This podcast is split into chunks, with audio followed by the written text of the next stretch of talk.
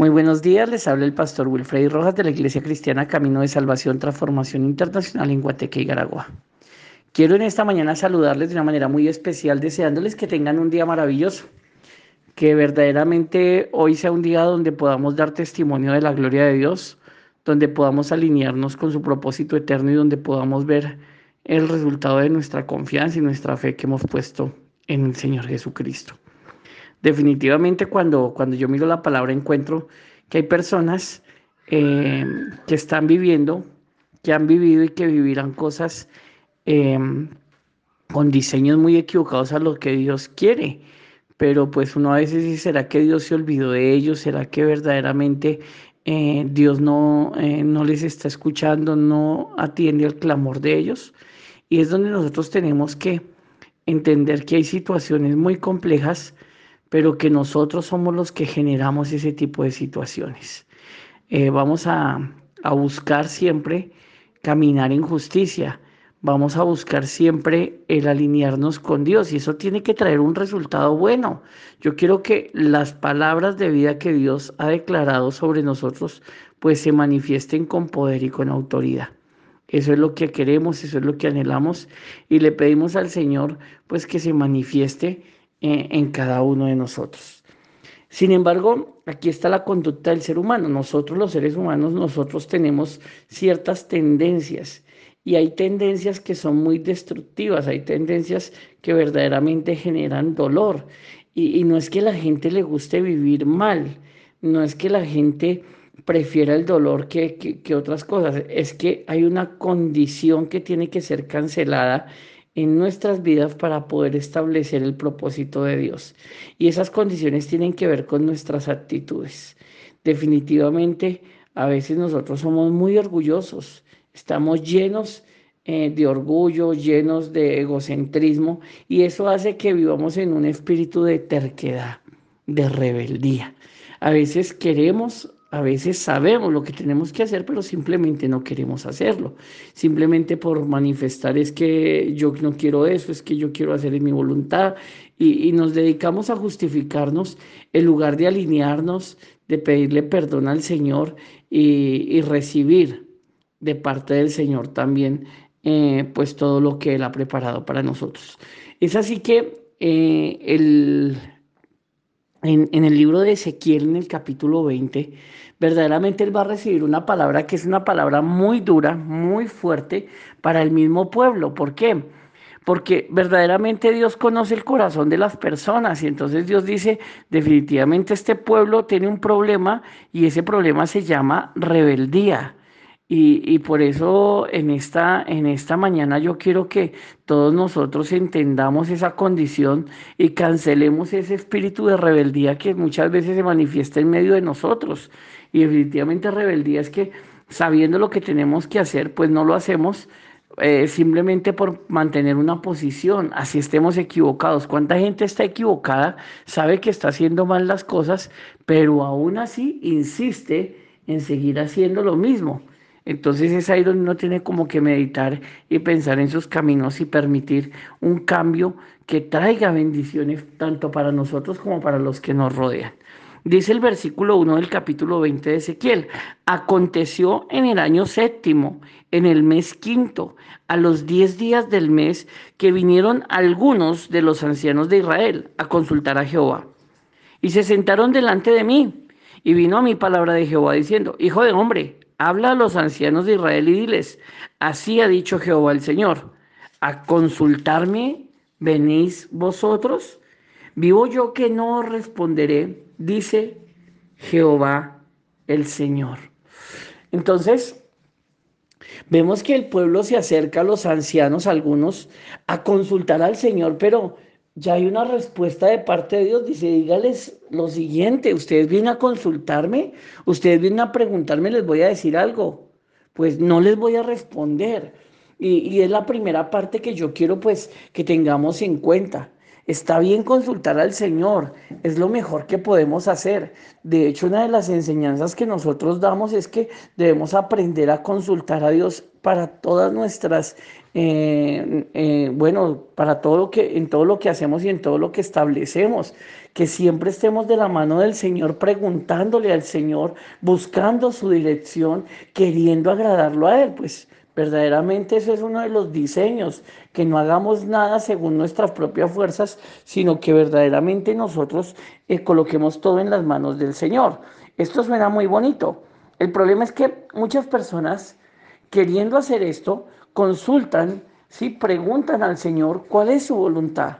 Pero una vez el Señor manifiesta cuál es su voluntad, la gente, o sea, en, su terquedad, dicen, no estoy de acuerdo y voy a hacer lo que yo quiero. Entonces, de nada sirve preguntar al Señor si tú vas a hacer lo que quieres. Mucha gente se acerca consultando al Señor, pero ya tomaron una decisión de lo que van a hacer. Entonces, eso no es una consulta. Eso verdaderamente eh, es como tratando de manipular las cosas. Hay gente que se acerca al Señor y dice, no importa lo que Dios diga, yo voy a hacer tal cosa. Entonces, ya tienen una condición contraria, ya, ya están en una actitud soberbia y, eso no va a traer ninguna edificación. Ahora, ¿por qué el Señor dice eso? Pues porque él mismo había visto cómo el pueblo, teniendo tantas cosas y tantas bendiciones tremendas para recibir, pues no querían. El Señor les hablaba, el Señor les instaba, el Señor les mostraba el camino que debían seguir, pero el pueblo siempre permanecía en su terquedad, o sea, no hacían lo que Dios decía, sino lo que ellos querían y lo que bien les parecía. Entonces, eh, el primer consejo es decirle a muchas personas, es que Dios no me oye, es que Dios no me contesta, es que Dios no me responde. La pregunta es, ¿no será que ya muchas veces has consultado al Señor, el Señor te ha respondido, pero tú has hecho lo que tú quieres? Entonces llega el momento donde Dios dice, pues ahora cuando me pregunten, pues no voy a responder, yo no soy ningún tipo de juego. O sea, la gente tiene que entender ahora, ¿qué le dice él al, profeta? Eh, ¿Quieres tú juzgarlo? Versículo juzgarlos. ¿Los quieres juzgar tú, hijo de hombre? Hazles conocer las abominaciones de sus padres. Y diles, así ha dicho Jehová el Señor el día que escogí a Israel y que alcé mi mano para jurar a la descendencia de la casa de Jacob, cuando me di a conocer a ellos en la tierra de Egipto, cuando alcé mi mano y les juré diciendo, yo soy Jehová vuestro Dios, aquel día que les alcé mi mano jurando así que los sacaría de la tierra de Egipto, a la tierra que les había provisto, que fluye leche y miel, la cual es la más hermosa de las tierras. Entonces les dije, cada uno eche de sí las abominaciones de delante de sus ojos y no os contaminéis con los ídolos de Egipto. Yo soy Jehová vuestro Dios. Mas ellos se rebelaron contra mí y no quisieron obedecerme.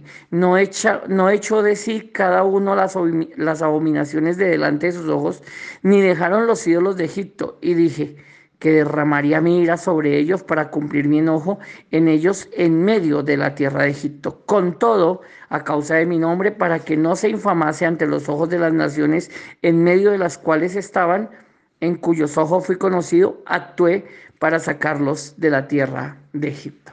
Entonces vemos el Señor dice un momento, es que yo los llamé y les dije, mire que les voy a dar una tierra que fluye leche y miel. Y, y me gusta porque no es la primera vez que lo dice. Más adelante vuelve a repetirlo y dice, la cual es la más hermosa de todas las tierras. ¿Sabes? Definitivamente Dios tiene preparadas grandes bendiciones para nosotros, pero no son bendiciones cualquiera, sino que son bendiciones que verdaderamente son las mejores.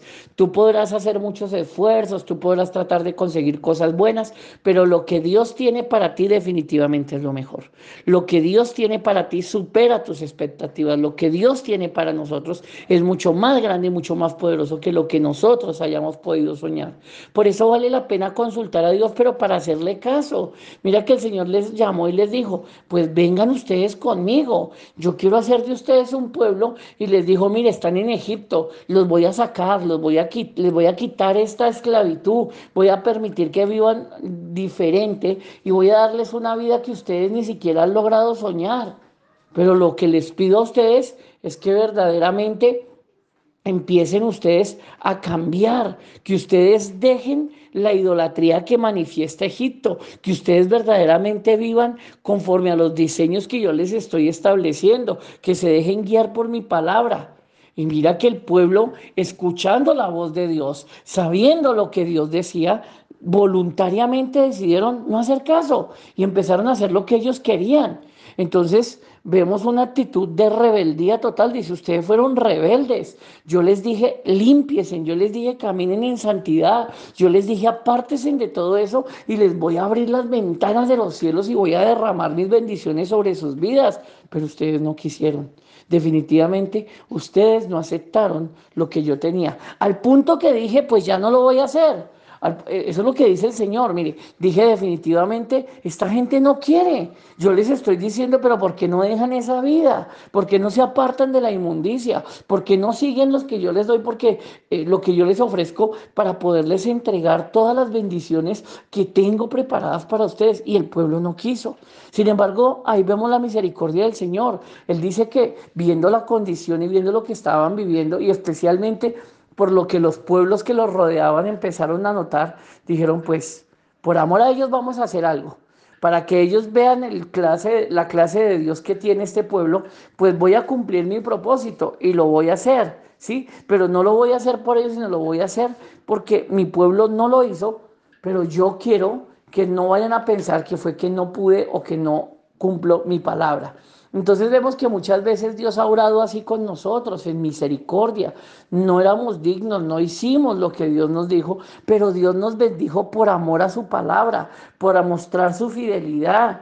Y bueno, el pueblo de Dios, o sea, no lo hizo una vez, no lo hizo dos, muchísimas veces se levantaron en contra del Señor, se levantaron en contra de sus estatutos, pero el Señor por amor a su palabra y para que la gente verdaderamente viera que Él era fiel con el pueblo, entonces permanecieron, ¿sí? Y se lograron establecer pero fue por misericordia de Dios, dice, con todo a causa de mi nombre, para que no se infamase ante los ojos de las naciones en medio de las cuales estaban, en cuyos ojos fui conocido, actué para sacarlos de la tierra de Egipto. Los saqué de la tierra de Egipto y los traje al desierto, mire. O sea, a pesar de que esto Dios sí cumplió y los sacó y los trajo al desierto y dice, y les di mis estatutos y les hice conocer mis decretos por los cuales el hombre que los cumpliere vivirá. Y les di también mis días de reposo para que fuesen por señal entre mí y ellos, para que supiesen que yo soy Jehová que los santifico. Mas se rebeló contra mí la casa de Israel en el desierto. No anduvieron en mis estatutos y desecharon mis decretos, por los cuales el hombre que los cumpliere vivirá. Y mis días de reposo profanaron en gran manera. Dije, por tanto, que derramaría sobre ellos mi ira en el desierto para exterminarlos pero actué a causa de mi nombre para que no se infamase a la vista de las naciones ante cuyos ojos los había sacado. También yo les alcé mi mano en el desierto, jurando que no les traería la tierra que les había dado, que fluye leche y miel, la cual es la más hermosa de todas las tierras, porque desecharon mis decretos y no anduvieron en mis estatutos, y mis días de reposo profanaron, porque tras sus ídolos se iba su corazón. Con todos los perdonó mi ojo, pues no los maté ni los exterminé en el desierto. Antes dije en el desierto a sus hijos, no andéis en los estatutos de vuestros padres, ni guardéis sus leyes, ni os contaminéis con sus ídolos. Entonces vemos que, ¿sabes? La condición de rebeldía es una actitud repetitiva. Definitivamente, definitivamente, nosotros tenemos que ser diferentes. No podemos repetir los mismos errores de nuestros padres. Mire, el Señor no, no fue una vez, o sea, fue la segunda vez, pues digamos, eh, la segunda vez eh, en, espacio, porque fue en Egipto donde muchas veces el pueblo le falló a Dios, pero Dios los sacó de Egipto por amor a su nombre.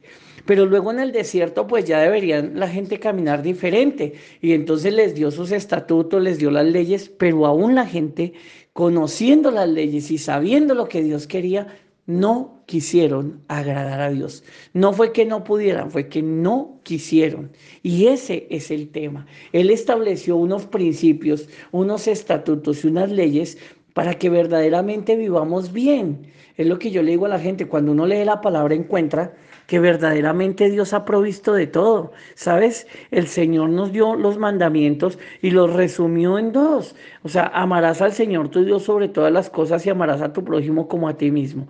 Verdaderamente en el amor está resumido toda la ley y todos los mandamientos. Cuando amamos a Dios, pues podemos vivir libres de pecado. De, pecado. Cuando amamos a las demás y no, y no queremos dañar a ningún otro porque los amamos tanto como nos amamos nosotros, pues verdaderamente entonces se acaba la envidia, se acaba la violencia, se acaba el rencor, se acaba eh, los asesinatos, los robos, porque todos buscamos el bien común. De eso se trata. Mira que ahí está resumido todo. El amor es el sentimiento más poderoso que hay. El amor hace que cambiemos, que nos renovemos. Por eso una persona que no tiene amor vive tan amargada. Por eso una persona que no tiene amor vive en una condición de frustración porque verdaderamente no puede recibir lo que Dios tiene. Sin embargo, en el desierto el pueblo no quiso. Decidió vivir conforme seguían viviendo y sufrieron, al punto que se echó a perder toda una generación. Y el Señor dijo, no los destruía a todos, pero muchos murieron en el desierto, murieron todos prácticamente los que salieron, murieron en el desierto. Y entonces la promesa la pasó a sus hijos, pero les dice a los hijos, pero por favor, ustedes van a seguir viviendo igual, ustedes van a cometer los mismos errores que, que sus antepasados. Yo no quiero que ustedes vivan en eso, yo quiero que ustedes vivan diferentes porque les aseguro y vuelve y dice, es que la tierra que yo les tengo es la más hermosa de todas las tierras. ¿Sabes? La bendición que Dios tiene para tu vida es la más grande que tú te puedas imaginar. Vale la pena consagrarse por ellas, vale la pena alinearse con Dios para recibir lo que Dios quiere entregarte. Por favor, no cometas los mismos errores que has cometido hasta el día de hoy, que quieres estar con el Señor, pero sigues caminando en los diseños de este mundo. Este, los diseños de este mundo te engañan, los diseños de este mundo te hacen esclavo de Él, pero cuando tú vas y caminas con el Señor, entonces verdaderamente entiendes que Dios tiene cosas gloriosas, maravillosas para ti, que verdaderamente tú puedes ver la gloria de Dios. Por eso en esta mañana yo te invito para que te apoderes de esas promesas. Yo no sé cómo estás viviendo hoy, yo no sé qué es lo que te, está pasando, pero te digo, ¿por qué no te alineas? ¿Por qué no empiezas a caminar en justicia? ¿Por qué no empiezas a guardar sus estamentos, sus ordenanzas, sus estatutos? ¿Por qué no empiezas a vivir en el amor de Dios y te vas a dar cuenta que vas a entrar en tu tierra prometida, que las promesas que Dios te hizo se cumplirán y entonces se establecerán? Que no pase otra generación, que no diga el Señor, definitivamente me tocó aplazar esta bendición para el siguiente año. El siguiente año se lo voy a dar a los hijos, se lo voy a dar a los nietos, porque esta gente no quiso santificarse. Yo te invito para que te santifiques, para que verdaderamente puedas caminar en esa justicia y para que verdaderamente puedas recibir lo que Dios tiene preparado para ti. Te bendigo en esta hora, bendigo eh, tu entrar y tu salir y declaro que los cielos están abiertos. Declaro que vas a recibir lo que Dios ha preparado para tu vida. Solo alíñate con Él. Escucha la voz de Dios. No seas rebelde. La rebeldía te hace sufrir, pero la obediencia te hace entrar en una tierra de bendición. Un abrazo a la distancia. Les amo. Que pasen un día lleno del favor y de la gloria de Dios. Un abrazo.